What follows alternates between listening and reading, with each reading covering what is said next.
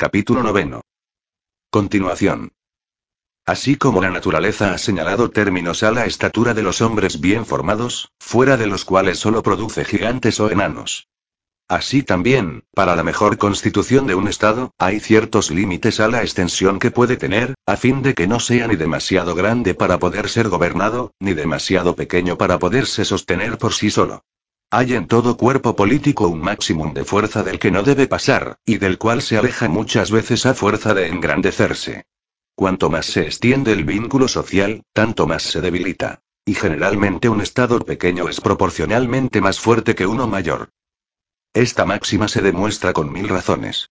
En primer lugar, la administración es más dificultosa en las grandes distancias, así como un peso es más pesado puesto al extremo de una gran palanca.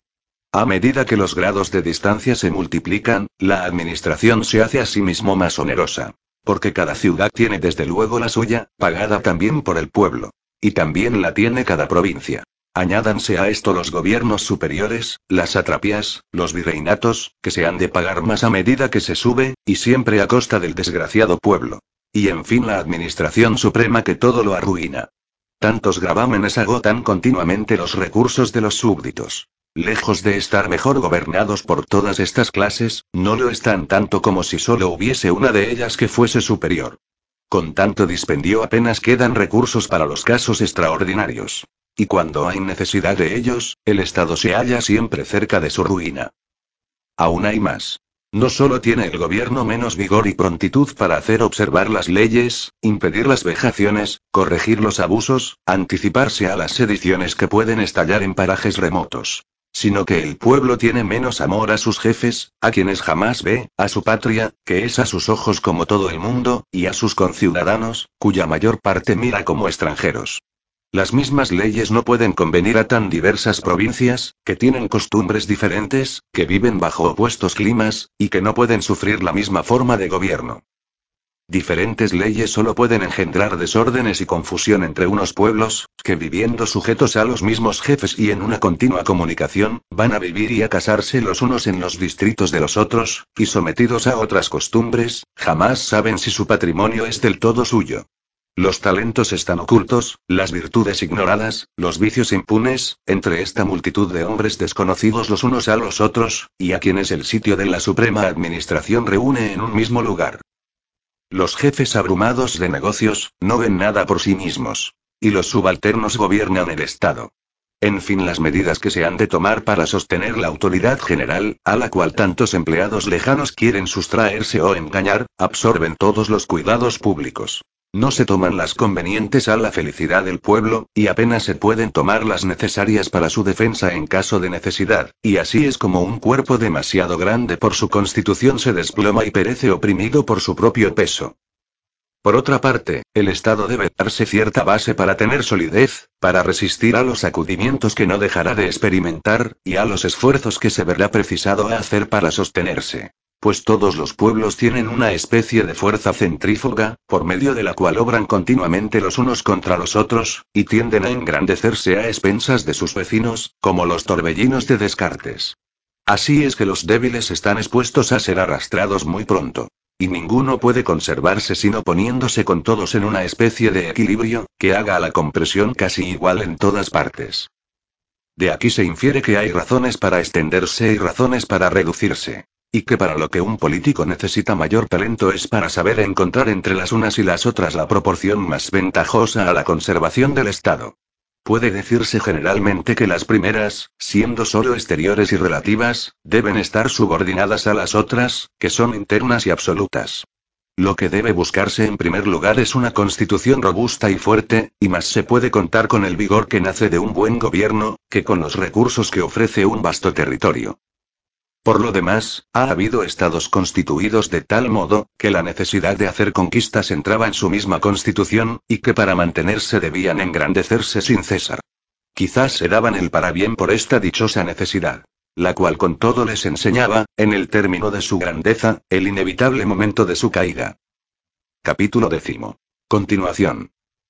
Un cuerpo político puede medirse de dos maneras a saber, por la extensión de su territorio y por el número de sus habitantes. Y entre Una y otra de estas medidas hay una relación muy a propósito para dar al Estado su verdadera grandeza. Los hombres son los que componen el Estado, y el terreno el que alimenta a los hombres. Luego dicha relación consiste en que la Tierra pueda mantener a sus habitantes y en que haya tantos habitantes cuantos la Tierra pueda mantener. En esta proporción se encuentra el máximo de fuerza de un determinado número de pueblo. Porque si hay terreno de sobras, su defensa es onerosa, su cultivo insuficiente, su producto superfluo. Y esta es la causa próxima de las guerras defensivas. Si no hay bastante terreno, el Estado se encuentra por lo que le falta expuesto al arbitrio de sus vecinos. Y esta es la causa próxima de las guerras ofensivas. Cualquier pueblo que por su posición no tenga otra alternativa que el comercio o la guerra, es débil en sí mismo. Depende de sus vecinos y de los acontecimientos, y solo disfruta de una existencia incierta y corta. Sujeta a los demás, y muda de situación. No es sujetado, y perece.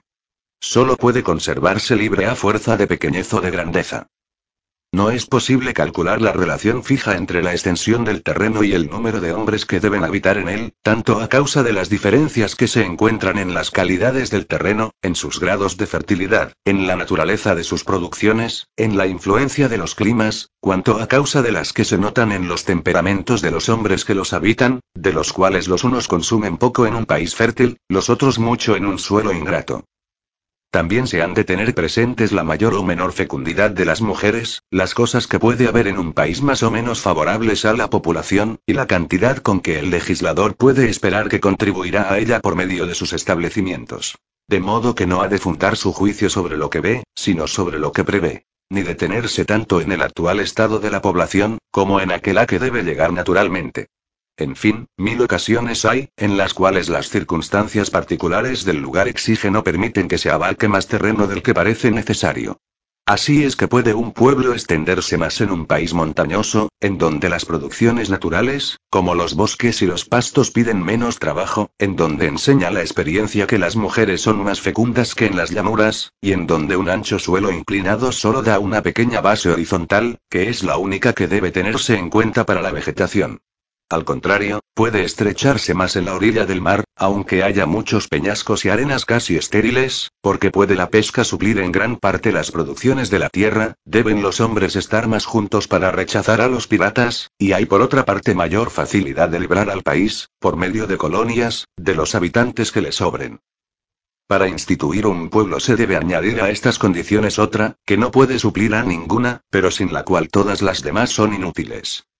Y es que se disfrute de la abundancia y de la paz. Pues el tiempo en que un Estado se ordena, del mismo modo que aquel en que se forma un batallón, es el instante en que el cuerpo es menos capaz de resistencia y más fácil de ser destruido. Mejor se puede resistir en un momento de desorden absoluto que en uno de fermentación, en el cual cada uno está distraído con su rango y olvidado del peligro. Si en este momento de crisis sobreviene una guerra, una carestía, una sedición, el Estado está destruido sin falta. No por esto deja de haber muchos gobiernos, establecidos durante estas tormentas. Pero en este caso los mismos gobiernos destruyen el Estado. Los usurpadores acarrean no escogen siempre estos tiempos de trastornos para hacer pasar, ayudados del público espanto, leyes destructoras que el pueblo jamás adoptaría si conservase su serenidad. La elección del momento de la institución es uno de los caracteres más seguros para distinguir la obra del legislador de la del tirano. ¿Qué pueblo pues es apto para la legislación? Aquel que encontrándose ya unido por el origen, por el interés o por la convención, no ha llevado aún el verdadero yugo de las leyes. Aquel que no tiene ni costumbres ni supersticiones muy arraigadas. Aquel que no teme ser oprimido por una invasión súbita. El que sin mezclarse en las disputas de sus vecinos, puede resistir por sí solo a cada uno de ellos, o recibir auxilios del uno para rechazar al otro. Aquel cuyos miembros pueden conocerse todos mutuamente, y en el cual no se obliga a un hombre a cargar con un peso mayor del que puede llevar. El que puede subsistir sin los demás pueblos, y del cual ningún pueblo tiene necesidad. El que ni es rico, ni es pobre y que puede bastarse a sí mismo. En fin, aquel que reúne la consistencia de un pueblo antiguo a la docilidad de un pueblo nuevo. Lo que hace penosa una obra de legislación no es tanto lo que se ha de hacer como lo que se ha de destruir. Y lo que hace que el éxito sea tan raro es la imposibilidad de encontrar la sencillez de la naturaleza unida a las necesidades de la sociedad. Como todas estas condiciones con dificultad se encuentran reunidas, por eso vemos tan pocos estados bien constituidos. Hay todavía en Europa un país capaz de legislación, y es la isla de Córcega. El denuedo y la constancia con que este valeroso pueblo ha sabido recobrar y defender su libertad, merecerían que algún sabio le enseñase a conservarla. Tengo cierto presentimiento de que algún día esta isla tan pequeña ha de admirar a la Europa.